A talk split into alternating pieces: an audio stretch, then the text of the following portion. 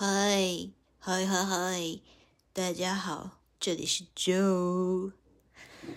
现在我正在我的上海出租屋的书桌旁。今天是我从新加坡回来的第一天，打了一天的工，坐在这里回想我过去一周在新加坡的感受。就像是一场梦，醒来很久还是很感动。呃，就是说还有点没回过神来，就有一种半夜醒来，周围一片漆黑那种寂静的一种空虚感，恍如隔世的体验。我刚刚出去取了个快递，感觉这个空气凉凉的，而我昨天还就是被晒到中暑。嗯，就觉得挺神奇的。这次我一共去了新加坡八天七夜，然后去之前其实也翻了很多的小红书，然后有很多人说新加坡就是很快，嗯，就可以玩玩它。然后包括我有一些朋友也告诉我说，啊，那你要不然就是马新泰一起玩一下，导致我有一种焦虑，就是会觉得我是不是要。呃，多去几个地方才行。嗯，然后我到了新加坡那边呢，就是中途的时候也会在就是去临时办了一个那个马来西亚的签证。然后呢，我又看从新加坡怎么样去马来西亚，我一整个就是非常的焦虑。嗯，怎么过去啊？签证怎么办？然后在哪里坐车？但后来我突然有一天晚上就觉得太累了，算了吧。就待在这里好了，然后我就没有去马来西亚，但是就是签证已经办了。但是当我决定不去马来西亚的那一刻，我知道这个行程完全是在新加坡的时候，我松了一口气，就是好像我终于不用赶什么了。Anyway，反正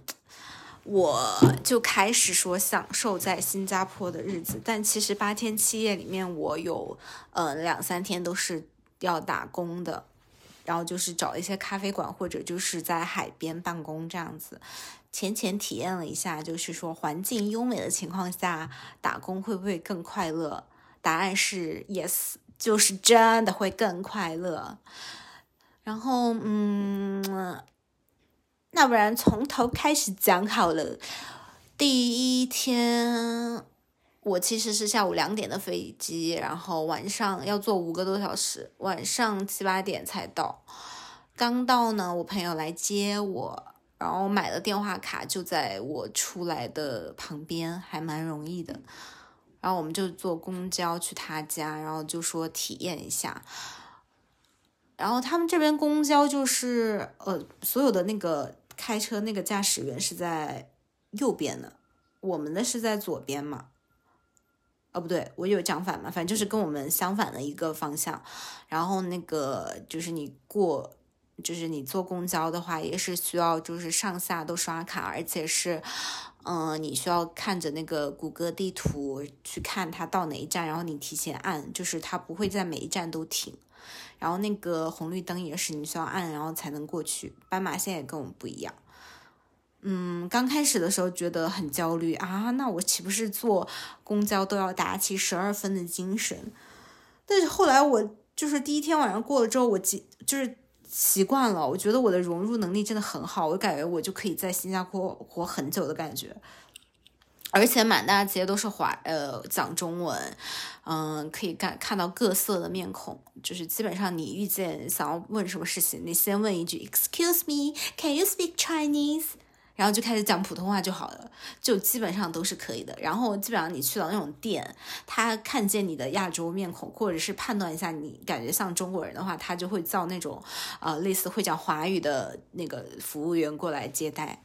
就是还蛮容易的。嗯，第一天我到了之后就可能蛮晚了，然后就去他们周围去吃了一个饭，然后。嗯，第二天的话就是主打一个城市漫步，先是就是去了那个呃什么来着？哈之巷，它其实有点像那种创那种文化街、创新文化街吧，就可能各种涂鸦，然后旁边也有那个苏丹回教堂。就是我感觉我出去，然后我前两天就是有一点过敏，我的脸太晒了。它就是不是说很热很热，但是它就是很晒，因为低纬度嘛。热的话，我觉得其实还没有咱重庆热。重庆的热是那种从你脚底掌都上来的那种闷热，而且就是你不动，你晚上站在外面，它温度也不降，就是你可以所就是汗水洗脸的程度。然后如果在新加坡你站着不动的话，我感觉还好。然后我就是嗯，第一天城市漫游的话，就是到处。到处走走看看，随便一看就是随便一拍，那种天啊都很好看，非常明朗。然后也去吃了那个肉骨茶，它就是把肉和茶煮在一起，骨头，然后就是这个味道，就是这两种的结合，嗯，大概是这样。我就到处走走啊，拍拍，然后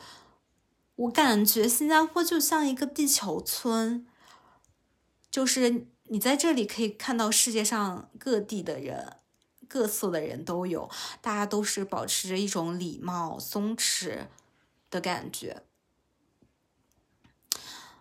然后晚上呢，我们去了克拉码头。稍微逛了一下，然后回去就是去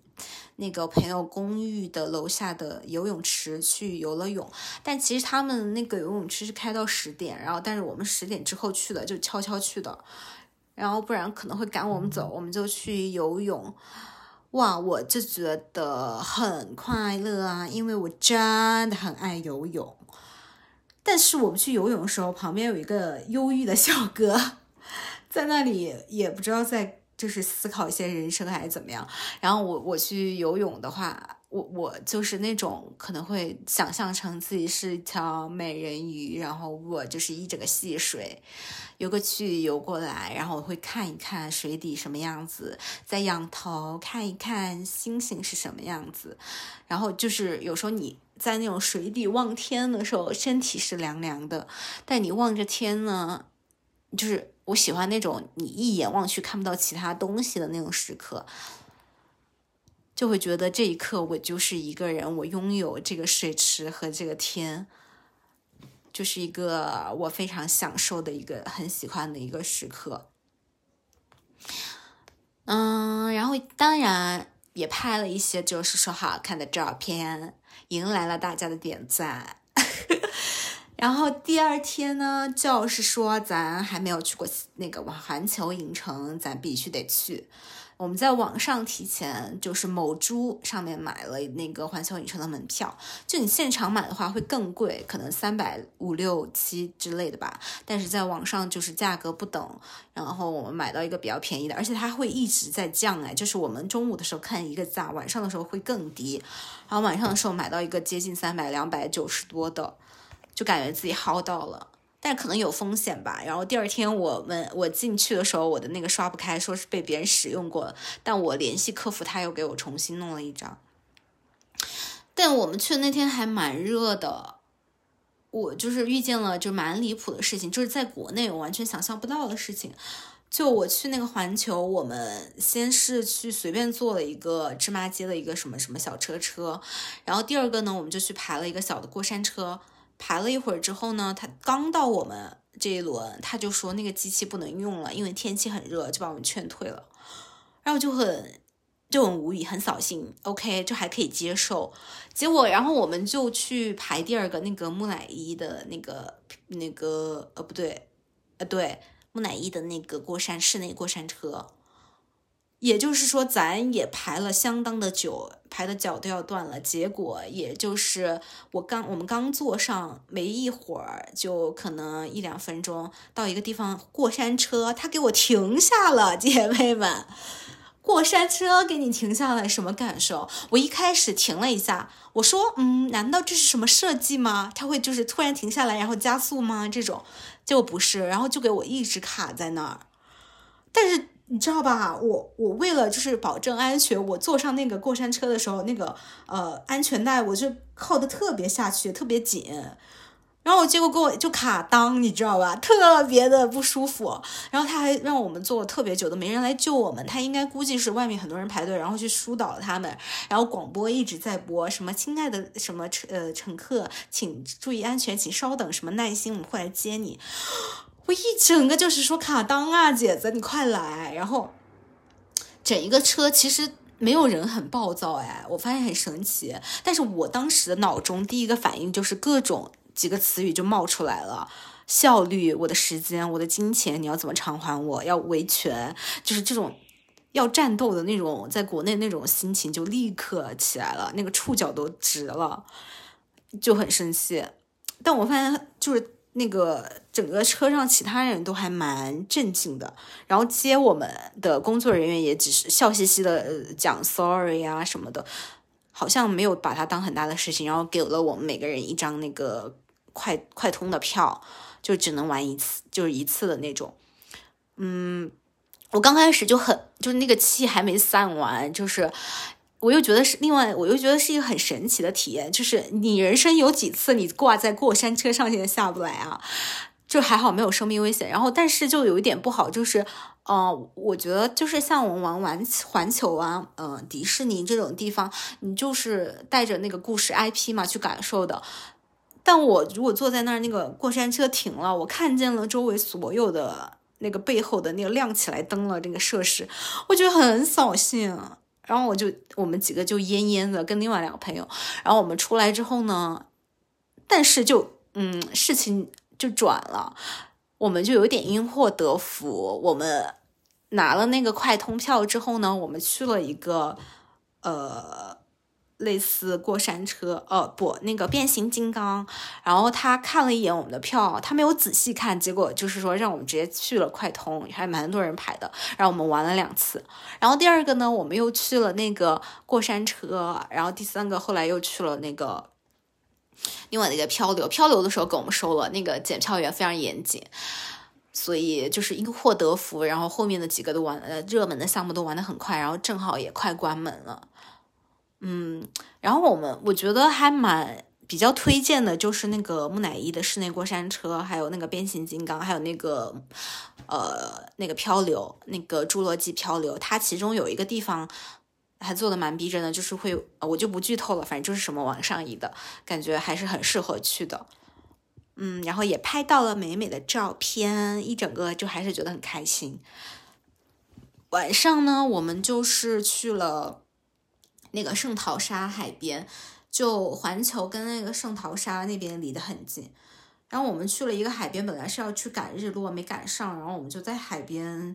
呃，去人家一个私人沙滩，然后悄悄的掰开他们的那个椅子，然后坐了一下。嗯，大家就各自玩玩自己的手机，发发呆。因为就是一天在太阳底下晒，然后还玩东西，确实还蛮热的。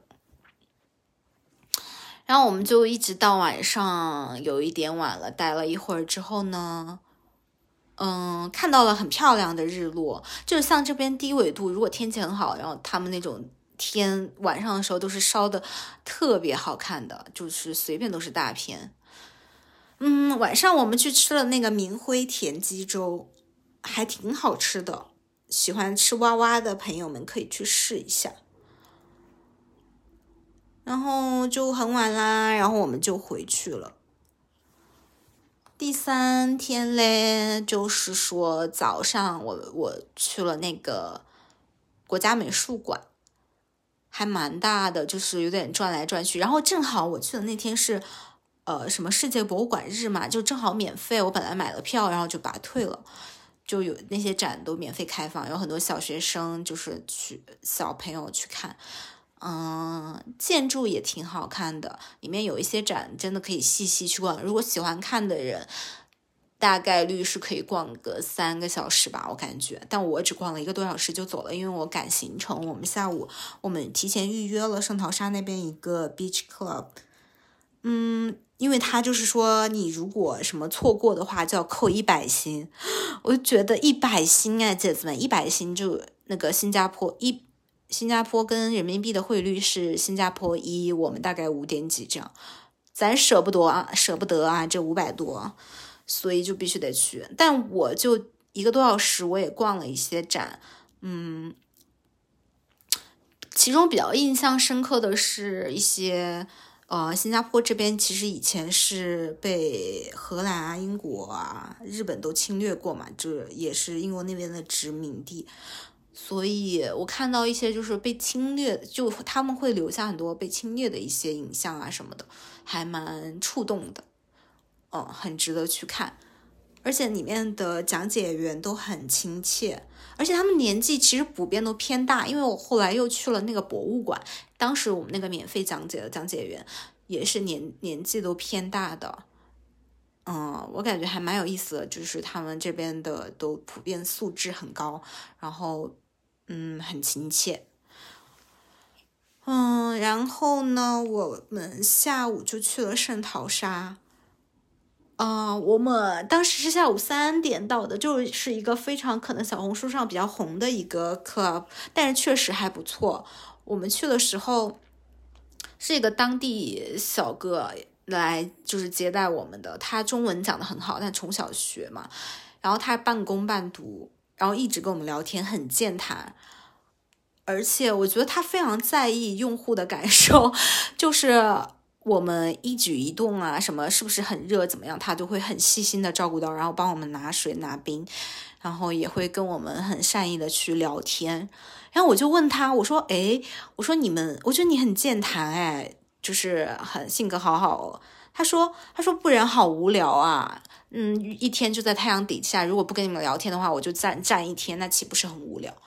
我就想他压力一定不大，就是 我想象不到在就是咱们中国的嗯这些打工人里面，我感觉个个都是能够把当下的工打完就很好了，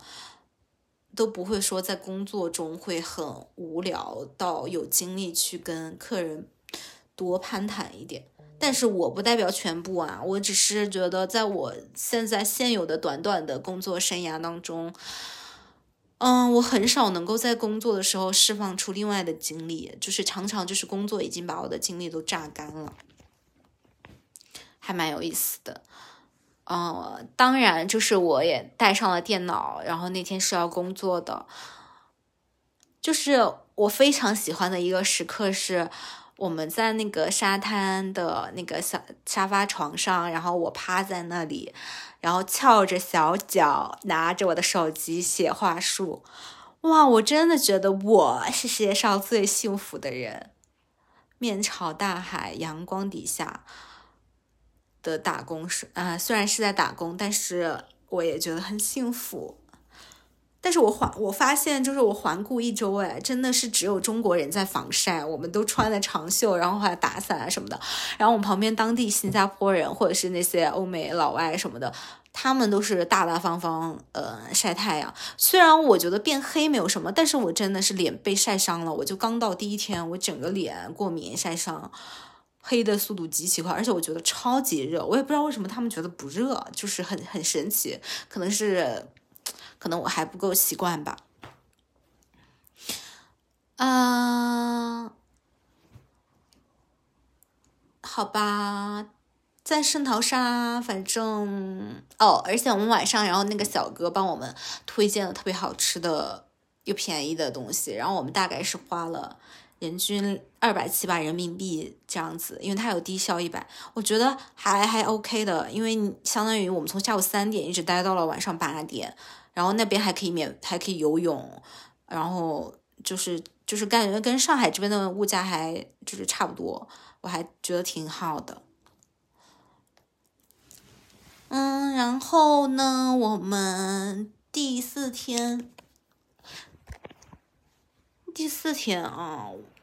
第四天我也要打工，但是前几年都比较赶赶赶，而且每天都睡得很晚，黑眼圈超级重。第四天，所以我们就去了那个南洋咖啡馆，就是有那个什么王嘉尔也在，就是什么评价呃打卡的那个，但是我要说的是，我真的我这个人不能喝咖啡，结果好死不死，我那天他们哈咖啡的那个杯子还挺大的，然后我就一直猛喝，因为天太热了，然后结果导致我晚上到凌晨三点也没睡着，十二点我就开始闭眼了。啊，好吧，这是个题外话，就是说咖啡的味道一般吧，就是没有那么很惊艳，就是普普通通咖啡的味道。然后我们就去打工。我就在那里坐着打工，但我发现真的，我在旅居，如果在外面打工的话，我心情真的会变好很多，就觉得生活给了我很多源源不断的能量，我可以去抵抗那些我平时觉得很烦躁的客诉啊什么的，就觉得变得更柔和，就是更有能呃力量了。然后打完工嘞，去旁边的一个意大利餐厅，就是我朋友他室友推荐的。但可能是因为喝了咖啡吧，我整一个又恶心想吐，然后就觉得有点闷闷的。然后我们又散步去了那个鱼尾狮那边，就是那个地标建筑嘛，还有那个金沙酒店，很热，然后人超级多，没有什么意思。就是感觉夜景的话，感觉上海还更好看一点。嗯，然后我们就去了哈什江那边一条街喝酒，那边就是有一个夜市，类似那种酒吧一条街吧。晚上的时候就比较窄，就是整一个一条多的街都是老外，特别多老外啊什么的，当地人大家在那边喝酒聊天的。然后我们就去点了点了两杯吧鸡尾酒，就价格跟上海这边也差不多。就是一杯大概也就是人民币八九十七八十这样子，然后我就跟我的朋友聊了天，嗯，我觉得这个这一天也蛮有意思的，因为我跟我那个朋友聊了很多天，其实我跟他认识的不算很长，对他的了解也还蛮浅的，就浮于表面。我会发现这几天跟他一起出去玩呢。有一些就是表面的他的一些行为，然后但是，呃，我不我不太理解的，但是其实通过那天晚上的聊天，我好像渐渐就是那天的聊天，我好像渐渐理解了他，就是我好像可以看见他了，就是能够更去理解和接纳他。就具体什么事儿我不方便说，但我真的觉得，嗯，很难去。当你真正去理解一个人的时候，你很难对他产生敌意。嗯，但如果我理解了一个人，还是产生了那个讨厌和敌意的话，嗯，那就是真的讨厌，还蛮有趣的。Anyway，然后呢，就是聊了长长的天，然后我们就回去啦。然后在一天第五天的时候呢，哦，对，我们是去了那个东海岸那边，想要去看日落，但是其实应该去西海岸，我们去错了。但是东海岸也很漂亮，就是刚走到那个东海岸花园那个旁，就是快要接近海的时候。哇，你就觉得迎面而来的那种低纬度的辽阔空旷的天，然后加上那一天的海风吹的特别的大，再加上那种一望无际的海，再加上很非常多当地人非常。舒适的带着自己的野餐垫啊，什么大大小小男女老少，就是随地而坐，然后在那里有人放音乐，有人可能在发呆，就是我会感觉还有人在烧烤，我感觉大家的状态很松弛。然后我们也是带着我们的一次性浴巾，找了一个好地儿，草地上就坐在那儿，然后我发了超级久的呆。我就觉得哇，这一刻好完美啊！我就觉得我幸福的要眼泪都流下来的感觉，一切都刚刚好，就是它的温度也刚刚好，因为它又正好在吹风，然后我的那个视角，然后我正好又喝一喝着一个凉凉的饮料，然后没有工作在打扰我，因为那天是周周末啊，我就觉得好幸福啊！我是真的久违的感受到了一种嗯放松感。就我来新加坡之前，有去厦门，也有去崇明岛，就是都有，嗯，体验感很不好的时刻，很难那个头脑放松下来的时刻很少。我要不然是要回消息、工作消息，要不然就是当地的那种旅游体验非常的不好。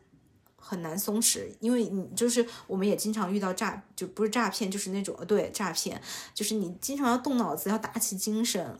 但是我发现我来新加坡的一段时间，好像就是大环境，它肯定也有不松弛和一些，嗯，类似可能呃打引号不太不太好的人，但是嗯。它整一个环境是让我觉得很包容、很亲切的，我就感觉我可以放下心来。而且我来新加坡真的从来没有想过安全问题，我觉得这里很安全啊，所以我觉得它是一个对游客友好的城市。我一整个就是觉得很很感人。然后我那天我在那个海边发呆了超级久，我先是坐着。在一个草地上，面对着大大海，然后呢，我们又坐了一会儿，就是我觉得这个地方待够了，我们又站起来，去到了一块礁石上面，就是它更接近海，但是它可能坐的比较硬，然后我就我们就转移了，转移了之后呢，我有，但是那个时候的发呆，因为可能正对着太阳晒过来，就有点热，我发现真的，所以我前面可以幸福到流泪也，真的是所有天时地利人和。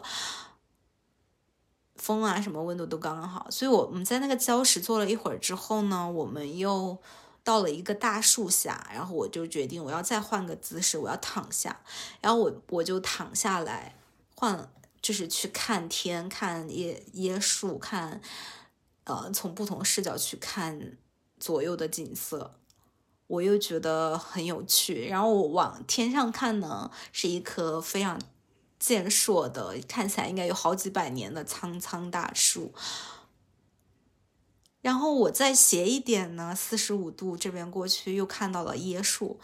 我就觉得那个椰树很像天空的假睫毛，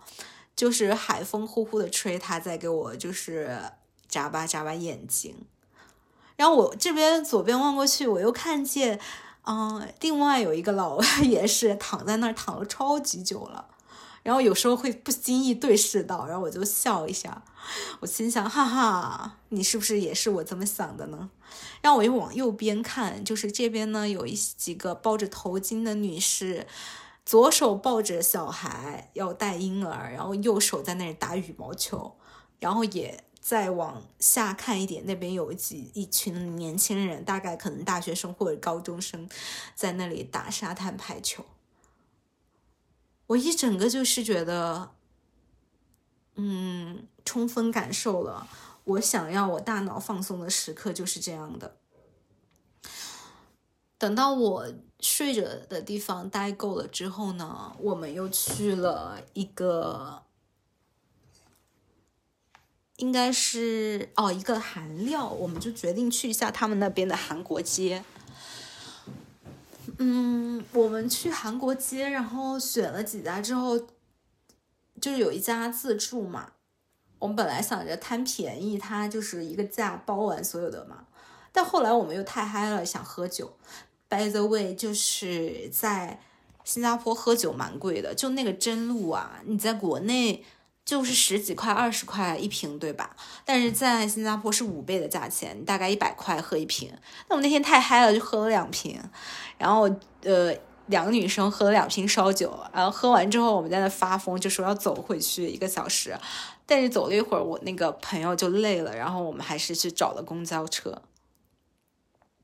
但是不得不说，真的，这边司机也很耐心。就是我们在那犹豫，我们他就是司机开了门，然后等我们上去。我们一直不确定，就是说啊，到底是不是这个啊？这个车是不是走这里啊？然后他就说你给我看一下，然后他会等我们。然后他发车也是等我们坐好了之后再发车。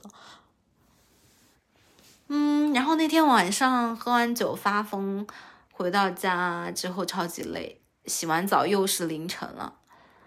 每天每天都在熬夜，然后那个黑眼圈日渐加深。嗯。第六天，我们我去了那个国家博物馆，它有免费的讲解，啊、其实它蛮小的，很快就可以逛完。嗯、听一听讲解之后，再自己走一走的话，也挺好的。免费讲解的时间好像不太定，嗯，我觉得跟我们讲解的那个阿姨还讲的挺好的，她很耐心，很亲切。因为我是中途加入的，然后讲完一圈之后呢，嗯，就是一起听讲的几个游客朋友嘛，可能说要不要一起去下，大家要不要约一下去下一个站点？然后当时我就说啊，不行，我我前面没有听到，我打算去看一看，因为我觉得我下意识就会说啊，就是你们前面都听过了，然后一定大家肯定是这里就散了嘛。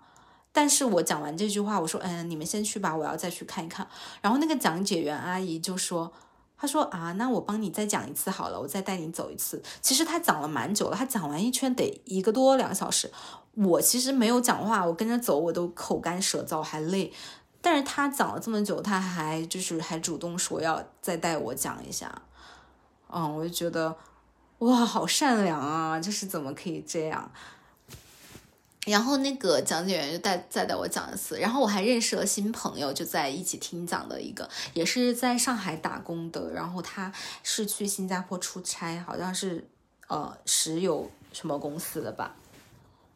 还挺有趣的。嗯，去完这个国家博物馆之后，呃，我们然后去了那个巴沙老巴沙还什么来着，一个夜市。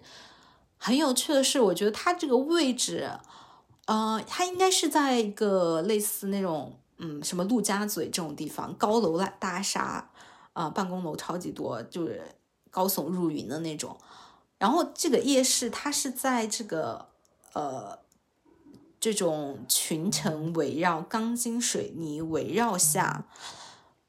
的中间，我觉得好赛博啊！就是你周围。真的是那种特别干净，然后严谨严的那种高楼下，然后有一些这种烧烤摊，我觉得好有趣。嗯，它就是有一种矛盾感，但我就是觉得很，我看了很久。然后，因为它有时候那种楼太高了，两个之间中间会那个天又特别好看的时候，我坐的那个烧烤摊的位置正对着两栋高耸入云的楼的中间，然后对着那个好看的落日，大家可以想象一下，觉得嗯，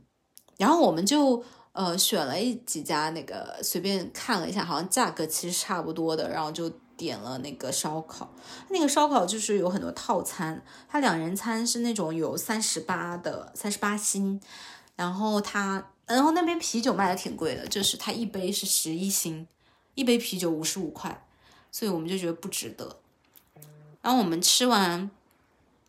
吃完烧烤呢，吃完烧烤我们就我们就回家了，然后路上然后。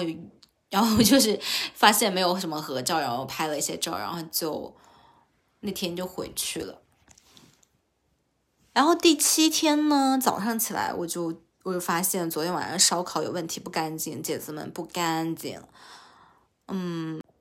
也味道一般，所以就是说避雷了。但是呢，其中间还有其他的吃的，也可以去看看。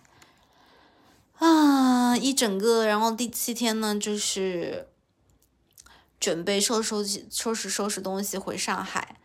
但是好巧不巧，这天我最后一天又拉肚子，然后又中暑。就是我拖着行李箱那天特别热，然后走了几步就超级不舒服，就有点缺氧。然后，嗯，我们去吃了那个。亚坤，我也觉得一般吧，就是没有那么神。嗯，也有可能我不知道是我们没有点那个招牌嘛。然后坐在那里就是整理了一下这几天的照片，又觉得好累啊，拍了超级多的照片。我有时候是这样啊，就是我有时候会想先去到一个地方，会先想去享受那个美景，然后但是同时我又觉得我想要记录下来给我以后看，就很矛盾。所以我一般就是会先享受风景，然后再拍一拍这样子，然后最后再记录下来。嗯，有时候我会觉得有一些朋友他们很爱拍照，会会不会影响体验感？但是有时候我又很感谢他们，就是催促催促着我拍照了以后呢，让我有了很好的回忆。嗯，我回去的这一天，整一个天也是烧的很好看。感觉他好像在跟我 say 拜拜一样，就是我感觉我在新加坡的，嗯，这几天，嗯，感受很丰富，我的体验收获非常丰富，看到了很好的景，吃到了美食，了解了当地人，了解了我面对面的身边的朋友，然后我的身体上也有了各种体验，我的皮肤。变得大概是我初中军训以后再也没有过的前所未有的黑。哦，我发现了，就是我以前其实我皮肤很白嘛，然后我总是觉得不同肤色的人都很好看，然后嗯，可能我会我会在想说，那是不是因为我没有黑过，其实我没有资格去讲说我觉得黑也很好看，但因为我比较白嘛。所以我这次黑了之后，我发现我没有肤色焦虑。我觉得我证实了我自己这一点，就是我真的可以很自信的说出我没有肤色焦虑。即使在我以前白的时候和我现在黑的时候，我都很坦然的接受。包括就是最开始我到新加坡，嗯，前两天过敏的时候，然后我就特别注意防晒嘛。我就一直心里面暗示给我的皮肤，就是我把我的皮肤，就是我一直告诉他，我说，我希望你健康就好了，我希望你健康就好了，希望你健康快乐。我我就一直给我的皮肤这么暗示，然后后来过了两天它就好了，然后我的皮肤就就是变黑了嘛，然后我就觉得不在意，只要我的皮肤不再就那么晒伤，我觉得他做什么事都可以。Anyway。嗯，说到哪里啊？哦，对，就是我会发现，在这种天气比较热烈的地方，你出门，我坐公交，有时候可能如果耳机里播到那种比较伤心啊的那种难过的歌曲，我都觉得太伤心不起来。你很难在这样的天气下去难过，一个是你累，你热，你没力气去吵架去 emo。第二个是我总感觉这个太阳，你一听伤心的歌曲，想要进入一点情境的时候，他就会，呃，对你说不要难过，禁止难过，就是我会感觉是这样的。嗯，我感觉我把盘点一下，就是我在新加坡的最爱时刻的话，一个就是我在公寓的楼下游泳的时候。第二个是我在坐过山车的时候，就是去享受了那个故事和那个当下。然后第三个是在圣淘沙的海边的沙发床上翘着小脚的时候。嗯，还有一个是在东海岸那边坐着发呆、躺着发呆的时刻。我觉得我真的在这里找到了治愈。这趟旅程对我来说还是